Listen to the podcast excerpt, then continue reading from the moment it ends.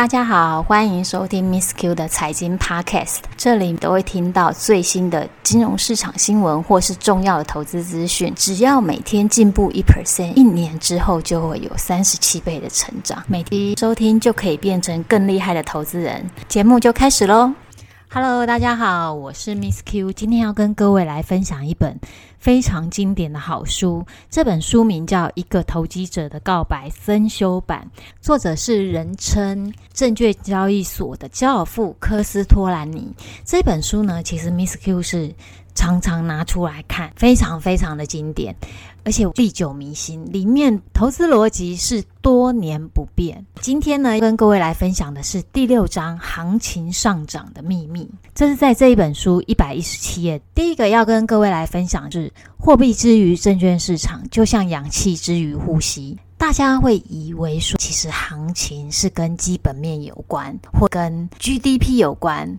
或是跟疫情有关，可事实上呢，这一章告诉你说，行情主要的两个因素，第一个最重要是货币供给，第二个部分是群众的心理。然后他提到说，货币之于证券市场，就像氧气之于呼吸。如果没有货币，纵使未来形势大好，世界充满和平，经济一片繁荣，行情也不会上涨。所以，货币是驱动金融市场行情的很大的因素。第二点，他提到在一百一十八页，货币加心理等于趋势，非常的重要，因为大家都以为市场的趋势是受到基本面的带动，其实不是，是货币跟心理。他提到，如果这两个都是正面的话，市场就有一波行情出来；如果是一正一反的话，市场就行情普通，就处于盘整状态。特别他提到这两个哪个比较重要？在中期来说，货币的影响力会更大一点。我个人小小补充，因为我觉得其实群众心理是很快转换的，可能两天前很悲观，今天股市大涨就很乐观，所以心理是很快可以转换。所以科斯托兰尼货币的影响力在中期更为影响之大。那里面有提到，有多余的资金，最晚是九到十。个月就会进入股票市场。科斯托兰尼在写这一本书的时候是九九年，那时候其实大家都没有手机下单，也没有呃 notebook，上网也不是很方便。在过去的情况，大家只能透过报纸、月刊啊、周刊去得到市场的资讯，市场就需要九到十二个月。可是现在人人都是二十四小时可以上网，你会发现去年当联准会开始降息、开始 QE 的时候，市场是三四个月就回到疫情。前的股市水准了，所以反应的速度是比过去的九到十二个月更快的。所以这个部分呢，我觉得是蛮好的一投资的法则。如果当你看到货币的供应因素是正面的话，很快市场就有资金行情。接下来最后一点，我觉得也非常的有感，在一百二十九页的这一小段，在一个很。不起眼的地方，只要利率下降，大家就毫不犹豫进入股票市场。这些现象过去几年经常发生，是我七零年代曾发生的事情，记忆犹新。你看到他写这本书九九年，还是持续发生。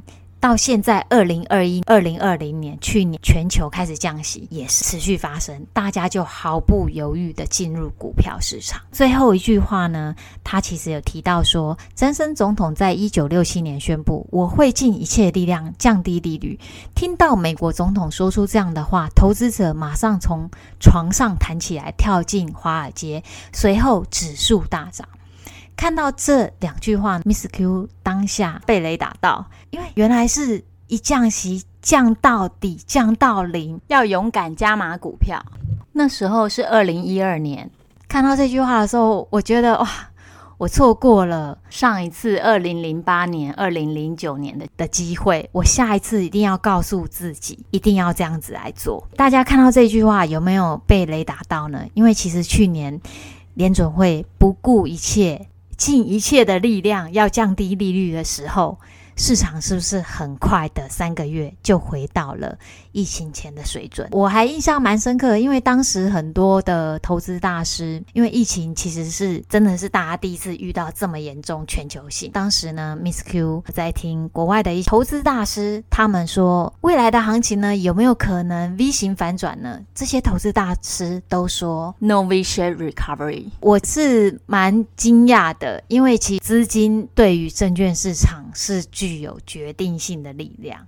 当然，心理也有影响，但是资金其实可以 drive 市场到一个很高的 level，所以这是我读了这一本书后，对我从一二年、一三年之后的操作都有蛮大的影响力。我希望这一本书今天介绍的内容，也同样可以给你有这样子的观念，因为我的投资方式都是以利率的高低作为一个核心思考方向。我觉得科斯托兰尼这一段这一章。